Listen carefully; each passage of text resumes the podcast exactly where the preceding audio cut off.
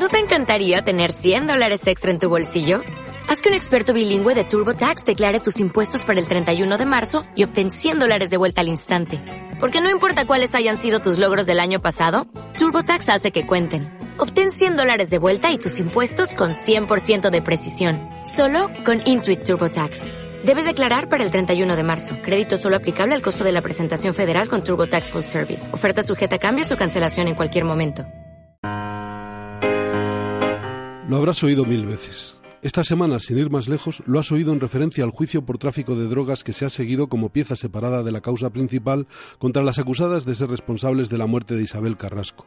Dicen en su defensa que la marihuana que se encontró en su casa durante los registros policiales era para uso terapéutico.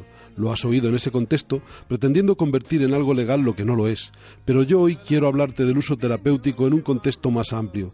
Me gustaría pensar que mi reflexión de hoy pudiera tener un uso terapéutico que sirviera para ayudarte quizá en una hipotética limpieza de neuronas perezosas, una imposible cauterización de células cordiales invisibles, una improbable devastación de fibras sensibles anuladas.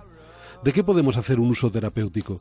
Fíjate que los rusos y los franceses andan con el bisturí de las bombas haciendo terapia en Siria y dicen que es algo ineludible para la paz. ¿Será verdad?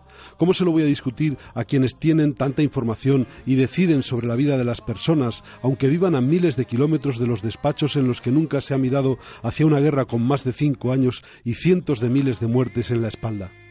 Yo no soy quien para discutir ese uso terapéutico de la violencia. Solo puedo decir que no me ofrece confianza una terapia tan decidida después de tantos años de tibieza.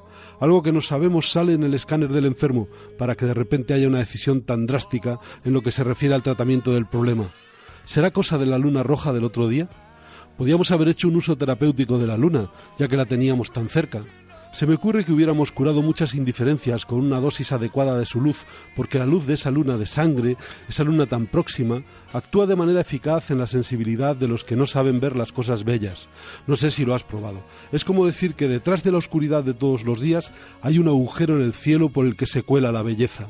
Tienes que aprender a verlo, ya lo sé, pero a todo hay que ir haciéndose. Hasta respirar por primera vez nos cuesta y es algo sin lo que no podemos vivir me gustaría fomentar un uso terapéutico de la sonrisa, del buenos días, del por favor y del gracias, controlando la dosis. No te vayas a pensar que de sobra sabemos que todas las medicinas tienen un nivel de tolerancia y cada vez es menor el efecto que producen si se toman en cantidades inapropiadas.